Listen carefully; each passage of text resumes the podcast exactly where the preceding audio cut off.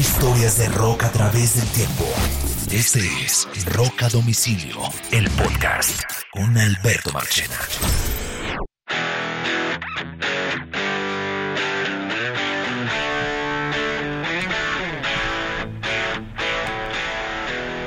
Nuevo episodio de Rock a Domicilio. Saludos, Alberto Marchena por estos lados, junto a Carlos Oñoro, hablando de noticias del mundo del rock and roll, que está bien movido por estos días. Está bien movido. Eh, están pasando cosas en el rock and roll. Recuerden que este podcast es totalmente gratis y lo pueden oír en todas las plataformas de streaming como Spotify, eh, Apple Podcasts, Deezer, eh, Google Podcasts, Amazon, Amazon, Podcasts. Como ustedes quieran lo pueden oír. Spreaker. Eh, y además de eso nos pueden seguir también en las redes como Rock a Domicilio Podcast. Tenemos un canal de YouTube, así pegadito, Rock a Domicilio Podcast. Tenemos también una página en uh, Facebook y en Instagram, Rock a Domicilio Podcast. Y nos pueden seguir en nuestras redes personales, eh, Oñorosaurus Rex y Marchena JR. Bien, esta semana no solamente, en los últimos días no solamente ha sido noticia en el rock el tema de Pantera, sino que también ha habido una cantidad de noticias adicionales importantes que vale la pena seguir comentando. Guns, N' Roses terminó eh, esa, esa, ligeramente accidentada gira por Europa, ¿no, ñoro?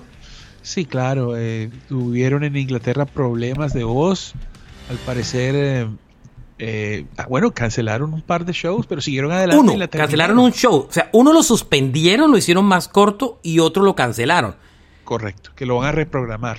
Sí, que yo creo que ese concierto tiene cara de cancelado, porque, porque la verdad es que la gira ya acabó. La gira acabó ayer, eh, no, el, el, perdón, el 15 de julio en Alemania, en Hannover, Alemania. Eh, Axel recuperó otra vez plenamente su, su, voz. Tocaron 28 canciones en el último concierto de la gira. 28 canciones tocaron. Y, y rescataron cositas chéveres en esta gira. Estuvo bien. Um, eh, eh, eh, canciones que inclusive, bueno, metieron Absurd y Hard School, que habían sido los lanzamientos más recientes de ellos, pero tocaron todo, tocaron Civil War, tocaron, tocaron Patient, Don't Cry, mire, Don't Cry, ese set list del último concierto, el de Hanover de Alemania, fue bellísimo, Oñoro. Se tocaron China's Democracy, Welcome to the Jungle, tocaron Live and Let Die, Strange, You Could Be Mine, tocaron eh, Civil War, Sweet Child Mine, November Rain, Knocking on Heaven's Door, Patient, Don't Cry, Paradise City. Se tocaron todo, ñoro. Se tocaron de todo. Impresionante. Tremendo show ese. 20... ¿Cuántos hicieron? Um, ¿Cuánto duró el show? Porque aquí el show fue larguísimo.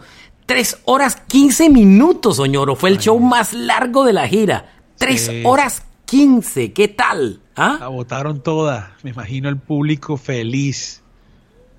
Oye, Marchena, y, y, y Axel se, se, despide de una manera muy chévere. Lindo, eh, con, con linda un comunicado, la, ¿no? Hizo un comunicado que lo publicó Muy esta personal. mañana, el día que estamos grabando este podcast, y dijo: I'd like to thank everyone that came up uh, to our shows in Europe. Fueron, ustedes fueron fantásticos.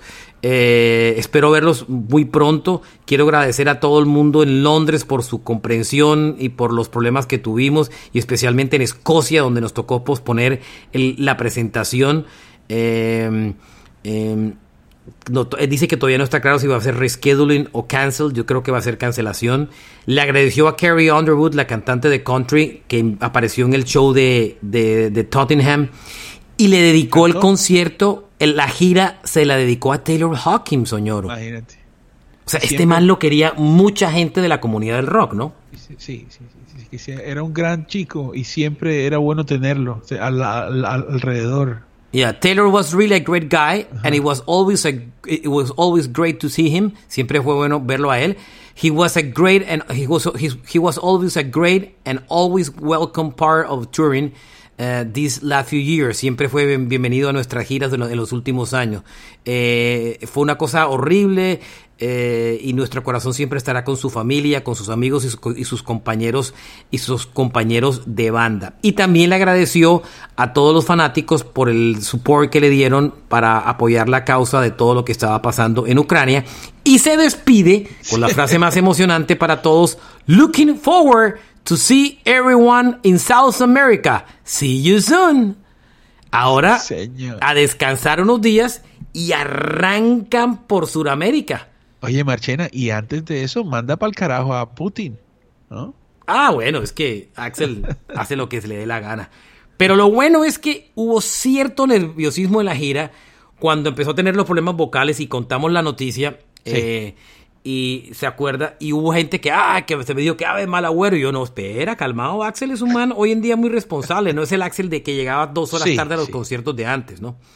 No, siempre, siempre ha sido. ¿Quién sabe qué, quién sabe cuáles eran las razones de esos Nada, de, aquellos aquellos delays porque porque recuerda que en el último delay que hubo él llegó y dijo no me subo a tocar si no me firman el release ya y desde ahí no hubo más delays. Hace mil de acuerdo. Bueno Oñoro voy a cambiar de noticia y esta semana para para estrés mío Bruce Springsteen yo tengo una lista que yo le he dicho que es como como mi bucket list de los conciertos que me hacen falta por ver en la vida. Y el número uno de mi lista es Bruce Springsteen and the E Street Band. Yo vi a Springsteen eh, en el museo, del, en el concierto de la inauguración del Hall de la Fama del Rock en Cleveland, donde tocó con Chuck Berry cosas así, pero eran dos, tres canciones que tocó. Pero nunca he visto a Springsteen y menos con la E Street Band. Y habían anunciado las giras europeas eh, el, hace unas semanas atrás y ahora anunciaron la gira por Estados Unidos, señor. Sí, señor. Sí, señor. 2023, comenzando el primero de febrero en Tampa. O sea, van a arrancar aquí por la Florida. Uf. ¿Cuándo, cuándo, cuándo? Primero de febrero en Tampa, Florida. Eh, y van a todas las grandes ciudades: Houston, Cleveland, New York. Em, en Newark van a tocar, en todos los sitios van a tocar. Es una gira súper, súper grande. Es una gira brutal. Arranca en Tampa el primero de febrero y la gira cierra el 14 de abril en New Jersey, de su ciudad natal, en Newark. Hay una cosa interesante, Oñoro. Eh, tocan en el Madison Square Garden primero de abril. Van a todos los lados.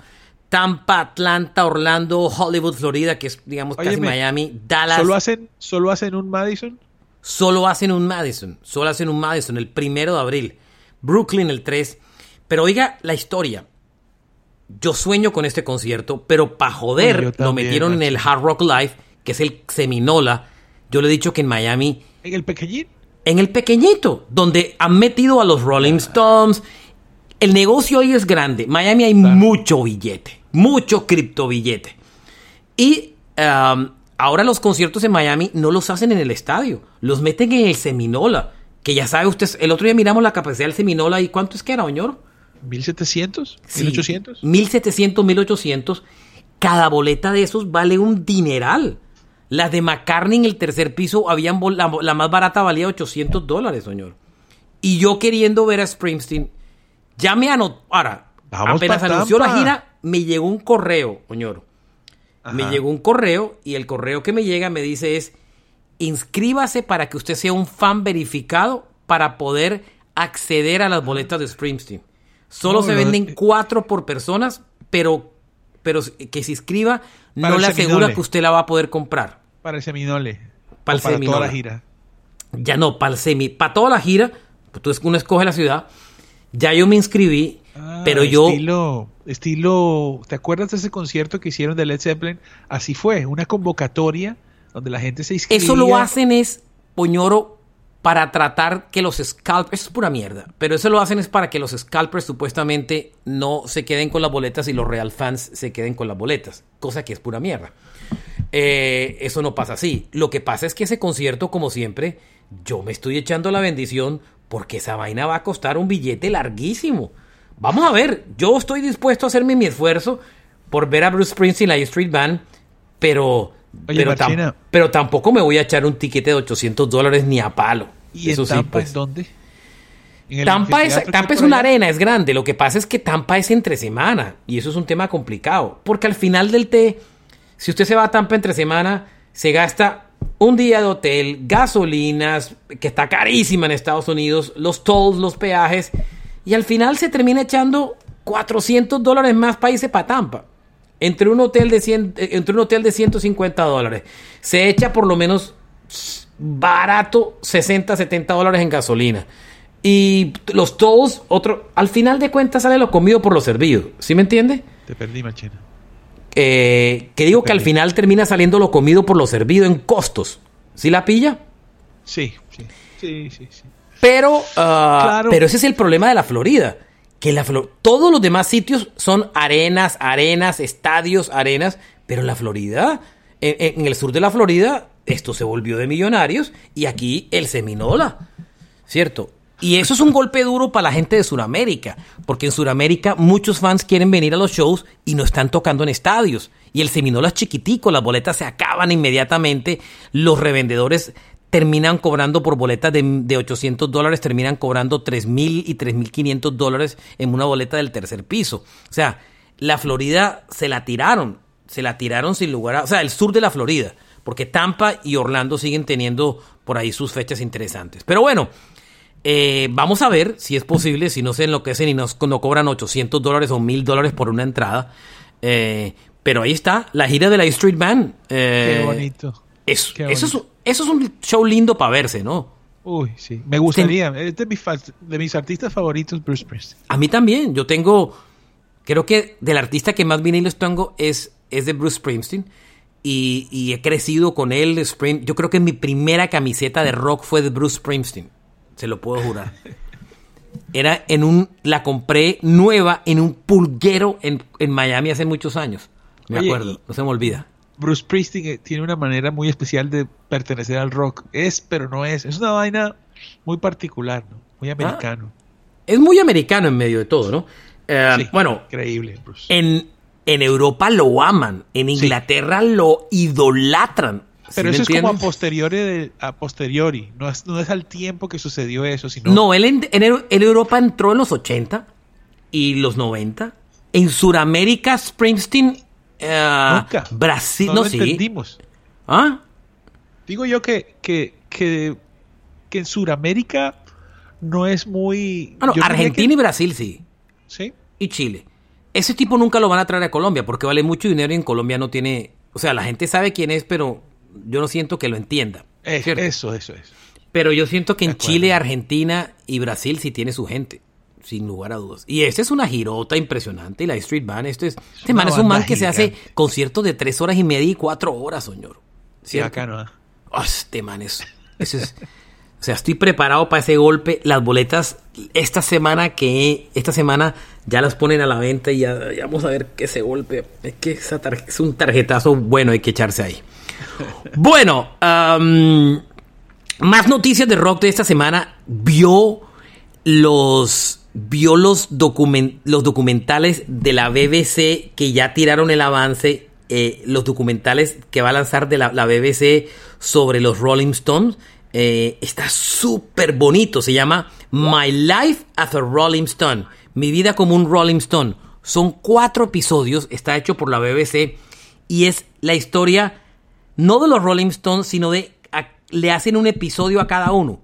Le hacen un episodio a Mick Jagger, uno a Keith Richards, uno a Charlie Watts y uno a Ron Wood. Y la BBC los estrena. Ya, ya mandaron el tráiler esta semana. No sé por dónde los van a pasar. En, sé que en Estados Unidos lo van a pasar por un canal que se llama Epic. Eh, y en, en Inglaterra va por la BBC. Y en Sudamérica no sé dónde irán a parar pero... Alguna de, esas eh, redes de streaming lo tendrá. Eh, es el único documental, es lo único de aniversarios... Eh, del 60 aniversario que los Stones quisieron hacer. Ellos no quisieron hacer mucha bulla con los 60 años. Lo único que accedieron a hacer fue eso, señor. Sí, a mí, la verdad, me, como personajes, Ron Wood y, y Keith Richards me parecen espectaculares. Yo, yo Mick Jagger, no, no sé, siempre es como eh, él, él, nosotros es como si nadie supiera nada sobre él, me parece a mí.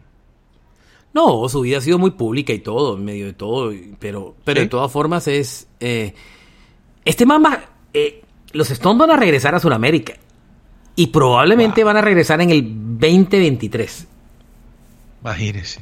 Los Stones van a Sudamérica. Pues, a ver, Argentina, yo creo que Argentina es una de las, después de Inglaterra, la ciudad de más culto por los Stones es Argentina. Los argentinos son enfermos de los Rolling Stones. Tú sabes que, tú sabes que hubo una, bueno, creo que esta historia ya la había contado antes. Ellos tienen una caja de cuatro DVDs donde hay un teatro, una arena y un estadio. Y en esa, en ese DVD, en esa caja, ellos están en España y la gente está coreando, oye, oye, oye, y entonces el tipo le dice, oye, esto es lo mismo de Argentina. Esto es lo mismo. Lástima que no fuimos a esta gira. Pero empiezan a hablar de Argentina como si fuera también para ellos un, lugar muy importante. Ellos porque ya están traqueados, porque, a ver, pero si no rompen en Argentina el récord de ese que se hizo Coldplay de 10, de 10 River, los ah, Stones se hacen 20 Rivers, sin problema. Lo que pasa es que el grupo no lo va a hacer. Pero los Stones se hacen 20 Rivers. Aquí ya no, no tienen el aguante para hacerse 20 Rivers, ¿no?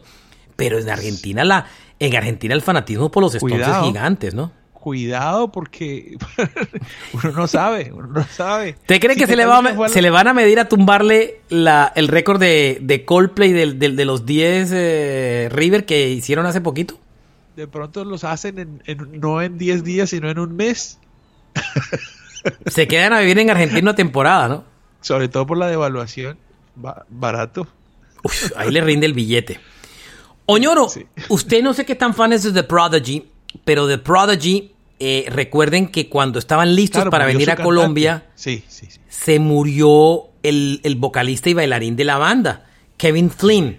Eh, y ahora eh, el grupo tocó el primer concierto como un dúo después de la muerte de, de Kid Flint. Um, Kid Flynn era miembro fundador del grupo, murió en el 2019, tenía 49 años y quedaron Liam Hollett y Maxim. Regresaron a tocar por primera vez en el, en el estadio de Sheffield, en la arena en el A2, el pasado 8 de julio y el 9. Eh, y tocaron todas las canciones. Eh, abrieron diciendo It's been a long time fucking coming. Y sacaron un holograma de, de Kid Flynn cuando tocaron Five Starter. Y tocaron todo. Voodoo Peoples, Mike My Bitch Up, The Omen. Y lo hacen porque están celebrando el aniversario 25, que yo tengo ganas de hacerle podcast a este disco, al famoso álbum The Fat of the Land. Ese es el disco de Firestarter, y Smite My Beach Up y de todas esas canciones, ¿no, ñoro? Sí, claro, claro, tremendo. Tremendos tiempos aquellos. Claro, ahí estaba. Eso estaba nosotros pariendo Planeta Rock por esa época. Sí, había dos digo yo que había dos personajes muy notorios. Uno era el hombre de The Prodigy y el otro era Yamiro Kwai. Me parecía a mí que ellos dos eran como dos de las imágenes más fuertes que había. En dos estilos musicales diferentes, ¿no? Así es, así es, mm, correcto. En dos estilos musicales totalmente diferentes.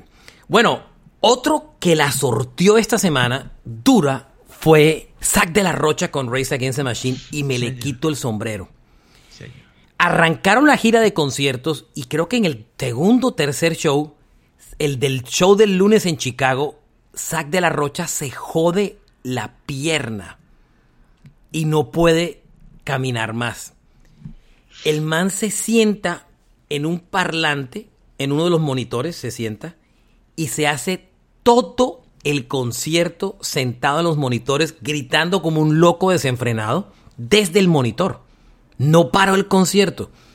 Cuando el concierto se acabó, Zack de la, eh, Tom Morello, eh, Tim y todo el resto de la banda se acercaron, lo abrazaron y, y, entraron dos personas de, de, del crew, lo cargaron y lo sacaron cargado del escenario.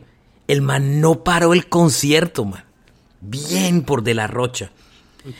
Todo el mundo pensó que iba a sacar al día siguiente em, el popular, ¿cómo se llama? Eh, que el día siguiente iba a sacar el popular eh, trono a lo Dave Grohl, pero no, siguió tocando durante toda la semana y tocó, em, eh, tocó Oñoro eh, sentado en el parlante. A veces se levanta y canta unos pedacitos cantando en, de pie, pero gran parte del concierto lo hace eh, sentado. Y no en una silla a los Phil Collins, sino que lo hace eh, sentado en uno de los parlantes. Es el que se, el, que, se, el que se acostumbró. Y lo, vi también en un, en un banquito sentado. hoy es el día que estamos grabando este podcast, es entre otras, hoy es 16 y hoy, hoy está específicamente tocando en Quebec. Eh, y em, anoche se presentó en, eh, en, el Blue Fest. En, ¿En dónde estaba tocando anoche? En Canadá, estaba tocando en Canadá. Y se hicieron un setlist brutal, buenísimo. ¿Sabe qué canción rescataron? Rescataron que en, los conciertos de Chicago que no, habían, que no habían tocado eh, No Shelter, que es una canción de. Es una canción muy buena que no está en ningún disco salvo las reediciones y que la dieron ellos para la banda sonora de la película Godzilla. ¿Usted se acuerda de esa película del 98 de Godzilla que tenía a Led Zeppelin con Pop Daddy, a Wallflowers cantando Heroes y ahí los Rays metieron No Shelter? El plan es que esa canción iba a ser gigante de los Rays, pero la película fracasó y la banda sonora quedó medio perdida ante el fracaso de la película. Y rescataron esa canción, porque eso es una canción sota muy buena, No Shelter, y no se la estaban tocando. Pero el set list, como lo comentamos en días pasados, es de puros éxitos. Pero muy valiente Zack, que entre otras soñoros, si usted lo vio, ya es muy diferente. Ya no tiene la melena gigante, ya tiene el pelo cortico. ¿Sí lo vio? Sí. Es muy raro ver a Zack de la Rocha con pelo corto. Parece otro personaje, ¿no? El tiempo pasado y sobre todo que esta es una banda de altísima energía hay que concentrarse en la voz y ahora pues jodido de la pierna. Marchena, ¿sabemos qué le pasó en la pierna o todavía no? No, yo creo que fue que se lesionó, saltó y se lesionó, se joder, se, se jodido un ligamento, alguna cosa de esas. Pero el man, no, yo no voy a parar la gira. Es que esta gira ha parado tres años, ¿te imaginas el billete que hay ahí? Yo me imagino en el momento que ese man se lesiona, todos los empresarios se tocaron la cabeza y dijeron, Dios mío santo. Y no pasó, el man terminó la gira. Bien, bien, bien por esos músicos, mano. Bien, me, encanta la historia. Sí, el man, el man dijo en el momento, iban en la cuarta canción y cuarta, le, falló la, le falló la pierna y tal, y dijo, no sé lo que me pasó en la pierna, pero vamos a sacar adelante esta vaina. Y terminó el concierto con el setlist completico, ni siquiera lo recortó. Chévere, chévere. Oiga, ¿usted se acuerda de ese grupo de comienzos de esta década que la rompió con toda, que se llamaba Mumford Sons? El de I Will Wait y todas esas canciones. Ellos tuvieron dos discos. nuevo sonido alternativo, ¿no? Ellos eran folk con rock. Eh, ese fue el disco del divorcio de mi hermana y me, hizo casi odiarlo. Eh, pero la banda es muy buena y estuvieron en Colombia, tocaron un estéreo picnic, los Mumford Sons. Ellos prácticamente se enredaron mucho con su carrera uno de ellos renunció al grupo, él era mucho era, era, muy fanático de Trump y no se iba con el resto de, lo, de la banda. Eh, hay un rollo más extraño. Y el último disco que publicaron fue en el 2018, el Delta, que no le fue bien, el Walter Mine y el Babel, que es el disco grande de ellos, fueron el del 2012 y 15. No les va bien con el Delta del 2018, regular son les va. Y ahora el líder de la banda, que es un man supremamente carismático que se llama Marcus Munford, lanza eh, eh, un nuevo álbum, en un disco en solitario el 16 de septiembre, lleno de colaboraciones. Eh, Bridges, Brandy Carlisle, una cantidad de gente súper cool y súper interesante. Em, y una girita. Y se va con una girita europea. Se va el man, ¿no?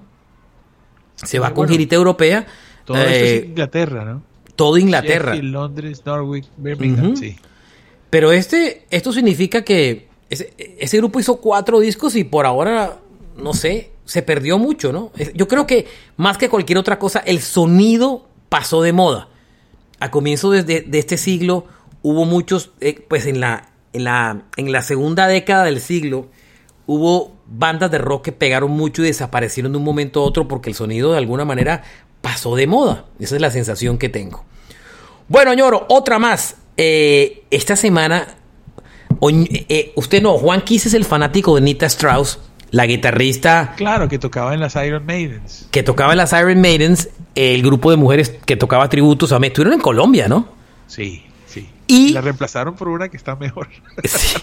ella se fue a tocar guitarra con Alice Cooper, reemplazando a Orianti. Orianti era la divina mona esta que tocaba, que iba a tocar en la gira de Michael Jackson de reunión. Orianti se, se abre y la reemplaza Nita Strauss en la banda de Cooper. Alice Orianti Cooper es la mujer de Richie Zambora, ¿o no? Creo que es la, o ya terminaron, creo. Pero es una hembra divina. Sí, divina muy delicada ella, ¿no? ¿Ah? Muy delicadita, como, sí, toda, suavecita. Toda lindita, toda... Da dan ganas de echarle solo cremita en la piel y cuidarla ahí. Sí, como que... Sí, sí, cuidarla, echarla. Solamente. Eh, Nita Strauss es diferente, es más...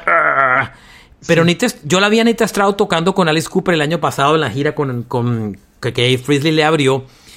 La noticia de esta semana es que renunció a tocar con Alice Cooper y dijo que y paró una gira, unas fechas en solitario que tenía. Y no se sabía para dónde iba y todo el mundo empezó a especular para dónde va y salió con un chorro de babas. se fue a tocar con Demi Lovato. ¿Por qué dices tú, Marchena, que salió con un chorro de babas? Pues porque, a ver, eso es un tema de billete y de plata. No hay ninguna otra razón diferente. Porque Demi Lovato era una cantante de pop rock que después se volvió de pop y ahora... Eh, eh, Siguiendo los pasos de... Y ahora, sí, de Machine Gun Kelly y ahora se volvió punk, punk y sacó un disco de punk que le está yendo como un trasero porque el disco ha sido un fracaso. el primer single no pasó nada, eh, no pasó nada con ese single el segundo nada, no ha pasado nada me van a caer todos los fans de Demi Lovato porque va, a tocar en Colombia. La gira, poco interés de la gira por todos los lados, no ha sido soldado en ningún sitio, ahí, ¿sí me entiendes?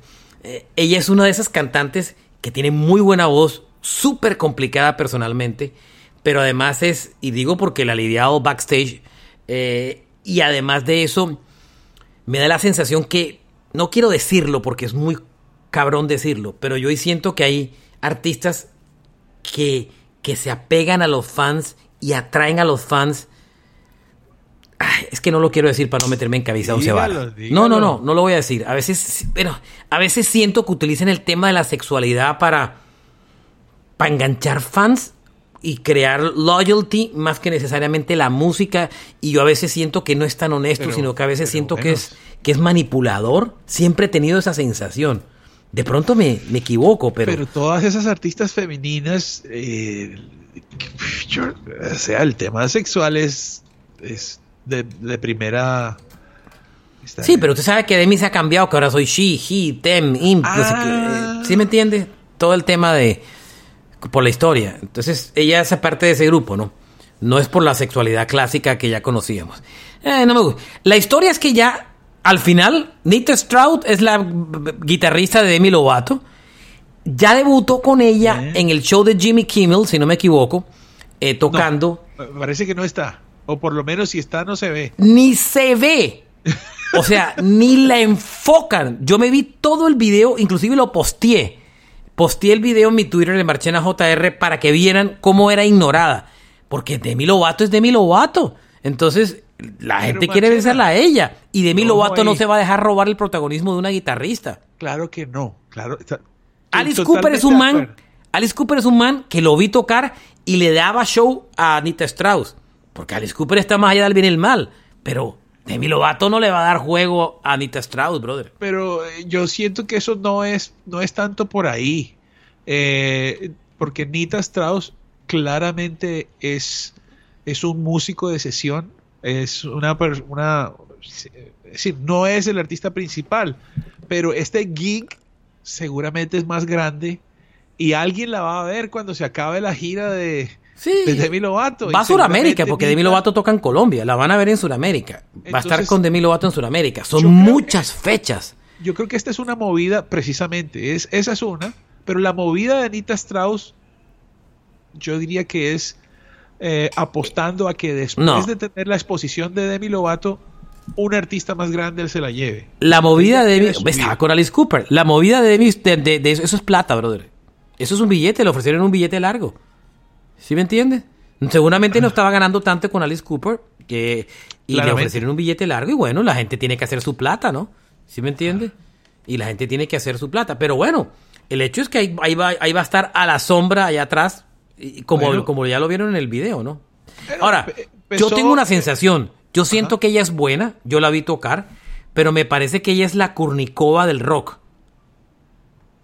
A ver. Ubica a Ana Kornikova, la tenista, linda, la esposa de Enrique Iglesias. Sí, ¿qué pasó? Era buena tenista, pero no era la gran chimba del mundo. Había muchas mejores que ellas. Para mí, pero era tan bonita ¿Como tenista que era la combinación perfecta. Entonces, para mí Nita es un poco lo mismo. Bon- ¿No tú piensas que no es tan buena guitarrista? No hay. es buena, pero no es tan buena como mucha gente piensa. Orianti me parece que es lejos mucho mejor. Orianti tal vez es de un perfil diferente, esta es más metalera. Por eso es que de pronto no quepa mucho con Demi o quién sabe, de pronto da una sorpresa. Acordémonos que, por ejemplo, el baterista de Maluma es un metalero el berraco y lo dejan hacer su show. Oiga, No ya este, que bueno. Así bueno, es, hombre. eh, y Alice Cooper ya anunció reemplazo. Kane Roberts, que es un tremendo anterior guitarrista. guitarrista. ¿Ah? Su anterior guitarrista. Su anterior guitarrista volvió otra vez a la banda y, y ya lo reemplazó. Todos ya, felices. ¿ah? todos, todos felices. Ya todos felices. por allá con Demi y este man con su guitarrista y ya, o sea. Y ya, chao, no nos enredamos la vida. Otra noticia, Oñoro, para cambiar, es que Disturbed lanzó una canción después de cuatro años. El grupo de Sí. David Dramian lanzó una canción que se llama Hey You. No hace parte hasta ahora de ningún disco como tal. Eh, recuerde que el último álbum que, que grabó la banda, ese disco, usted se, se acuerda que al principio ellos les encantan los covers. Hicieron un Sí, cover claro. de Sound of Silence de Simon and Garfunkel que, la, que la adherieron al disco y que se pegó en la época de la pandemia y hicieron un video espectacular, ¿se acuerda? Sí, chévere. Y, y también antes de eso tenían Land of Confusion. Y ellos han tocado muchos covers. Tal vez eso ha opacado un poco su catálogo, Marchena. ¿No te parece? Ellos, sí, ellos después de The Sick, ellos siempre han sido fan de los covers, pero Y él tiene una gran voz. Y se Es un mantiene una voz. Collins, el álbum grande de ellos, por supuesto, de Cygnus, eso es un discazo, eso es un disco muy grande, eh, pero esa maña de él de sacar covers, a veces, no sé. El nuevo, la nueva canción está muy buena, se llama Hey You. Un poquito de la canción.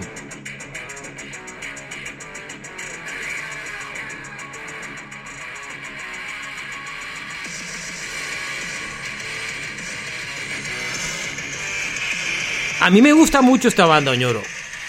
Mucho me gusta. El, eh, el cantante es un. ay, yo, yo estoy de acuerdo en una cosa con el cantante. El cantante tiene una campaña muy fuerte en contra la de. a- a- a la- al- el cancellation, el social cancellation, eso que, que borran un artista por algún error que haya cometido y toda la historia. Y él en los conciertos eh, hace mucho alusión al tema. Su gran disco es el The Sickness, el año del el disco del 2000, el álbum de Down with the Sickness y de todas esas canciones. eh, eh, ese disco es inolvidable. El de Stupefied, ese disco es ah, una cosa muy, muy brutal, es un gran álbum. Pero estos, ellos siguen activos y siempre son cabeza de festivales y tocando bien, ¿no? siempre están girando, sí. Hacen parte de, de- de ese circuito eh, americano, muy americano. Ellos son muy americanos. Bueno, en Sudamérica también tienen buena fanaticada. Y la última para cerrar, Oñoro, es Paramore. Paramore, Señor. el grupo de. eh, que digamos que es de la onda emo, el grupo de Haley Williams, anunció gira de conciertos para el próximo año. Pero mire, la- ya entramos en la moda, ¿no? ¿Qué pasó? Gira de conciertos sin disco. Ah, bueno. sin disco. Se reúnen después de muchos años, de varios años, porque ella hizo un disco en solitario que tuvo muy buen reconocimiento de la crítica, pero que no vendió nada. Eh, y ahora eh, mm, regresan para el 2022, gira, van a tocar en México inclusive. Ellos están sonando para tocar en Sudamérica. Seguramente van a aterrizar en Sudamérica en el 2023. Estuvieron en Colombia, ¿no? El- si no estoy mal, tocaron en Corferias, en el Gran Salón de Corferias. Creo. Y van a volver. Seguramente van a volver. Oiga, una última A que ver, a no ver. quería dejar ir.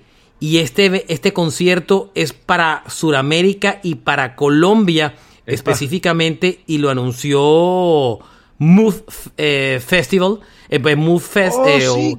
El de Gochaira, Oñoro. Imagínese. Gochaira en. Colombia. Sí, es una banda de las, de las nuevas, poderosas. Esta es una banda de las grandes bandas nuevas del rock. Es Gojira, Oñoro. Y Tiene yo una- les recomiendo a todos que se vayan a ver a Gojira. Tremendo, tremendo concierto. Tocan en la arena Movistar, que no es lo mismo. Sí, o sea, que es un buen sitio. O sea, exacto. O sea, es perfecto el sonido. Y, y pensaría yo que, bueno, si a ustedes les gusta el hard rock y no conocen todavía Gojira, échele un ojo. Está buena. Es una gran banda. Mezcla muchos elementos. Es una buena banda chévere. para irse a ver, la verdad. Gojira. Sí, sí, sí. Eh, tremendo, tremendo show. No lo dejen de ver. Las boletas no sé cuándo las pondrán a la venta, ni tengo ni condenada idea. Ayer, ayer empezaban ya. Ayer. ¿Ya ayer vendían? Ah, bueno.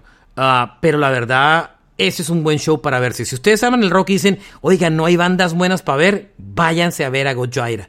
Tremendo, tremendo, tremendo grupo, tremendo concierto. Y nada, por ahí van. Estaban especulando de Blink-182 para Sudamérica, pero mm, mm, quietos en primera. Eso no va por ahora, créanme. Ah, Marchena, ¿qué has sabido del tema de que la marca Journey ahora pertenece solamente a Neil Sean? Eh, sí, ellos, esa marca no estaba comprada, la, eh, la, la terminaron, la terminaron, o sea, que se terminó quedando Neil Sean, todos, la compró la, compró la corporación. Ah, Lo que pasa es que Neil Sean hizo la vuelta para adquirir la marca, pero la marca está a nombre de toda la corporación. Y en esa corporación está Steve Perry. Supuestamente ellos tienen ahora unos nuevos lazos de amistad. por ese tema, porque estuvieron hablando por, por negocios de la, de la corporación. Y le voto un dato. Journey ya tiene todo este año vendido en conciertos por la residencia en Las Vegas y ya tienen toda la gira del 2023 vendida. No la han anunciado y ya la tienen. Se van con Toto y con Santana. Uf, qué hermosura. Van a hacer unas fechas con Toto y en las ciudades que faltaron, porque ese- esa gira fue un totazo y van a ser con Santana. Y están hablando de un estadio. Ellos hicieron un. Acuérdate que el Stadium Tour original no fue Motley Crue, Def Leppard y Poison y Joan Jett. Sí, el Stadium Tour original era Def Leppard Journey y ya lo hicieron hace 2017, si no me equivoco. Sí. Están hablando de la posibilidad de volver a hacer un Stadium Tour para el 2024. Journey con Def Leppard. 30, 40 años después, ah, increíble. Díganme si otros géneros de música se dan ese lujo, señor. Sí, Dígame no, si una banda como Pantera para 20 años de tocar y anuncia un concierto y la gente se vuelve loca en todo el mundo. Sí, el rock, el rock definitivamente eh, por su, diría yo, por su autenticidad, por su honestidad, perdura. Eh, eh, hay música vieja que es joven y el, el rock y el metal la mayor parte de las veces siguen es que- siendo jóvenes. El fanático de otros géneros crece y muchas veces se olvida de sus artistas. Y hasta le da pena y le da pereza. Y... Pero el rockero siempre, siempre está ahí, hermano. Ahí está. Sí, por ejemplo, Natusha. Ahí está. Machena, ¿tú eres fanático de Natusha? No, que sea serio. Ahí está, el rockero siempre está ahí. Muy bien, nos vamos. Carlos Oñoro, Alberto Marchena, gracias por oírnos. Este es Rock a Domicilio, el podcast, historia de rock a través del tiempo. Si este podcast le gusta, como siempre, les pedimos recomiéndenselo a sus amigos. Y quiero agradecer a Oñoro antes de cerrar sus porque... enemigos y si, y si no le gusta también. Dime. Y quería aprovechar algo importante. Todos los oyentes en todos los países que están oyendo el podcast, porque la verdad estoy absolutamente eh, emocionado y sorprendido de, de todos los oyentes en todos los diferentes lugares del planeta que están oyendo el podcast. Gracias a todos. Argentina, Ecuador, Pe- déjenme leer las listas. Díganos unos nombres. ¿Qué porcentaje de, de- Mire, de, países? Alemania, España, México, ah, Argentina, eh, ¿qué más tengo por aquí? Chile, eh, Perú, um, a ver, Chile, Ecuador, por Venezuela, Costa Rica, Guatemala, Uruguay, Honduras, Paraguay.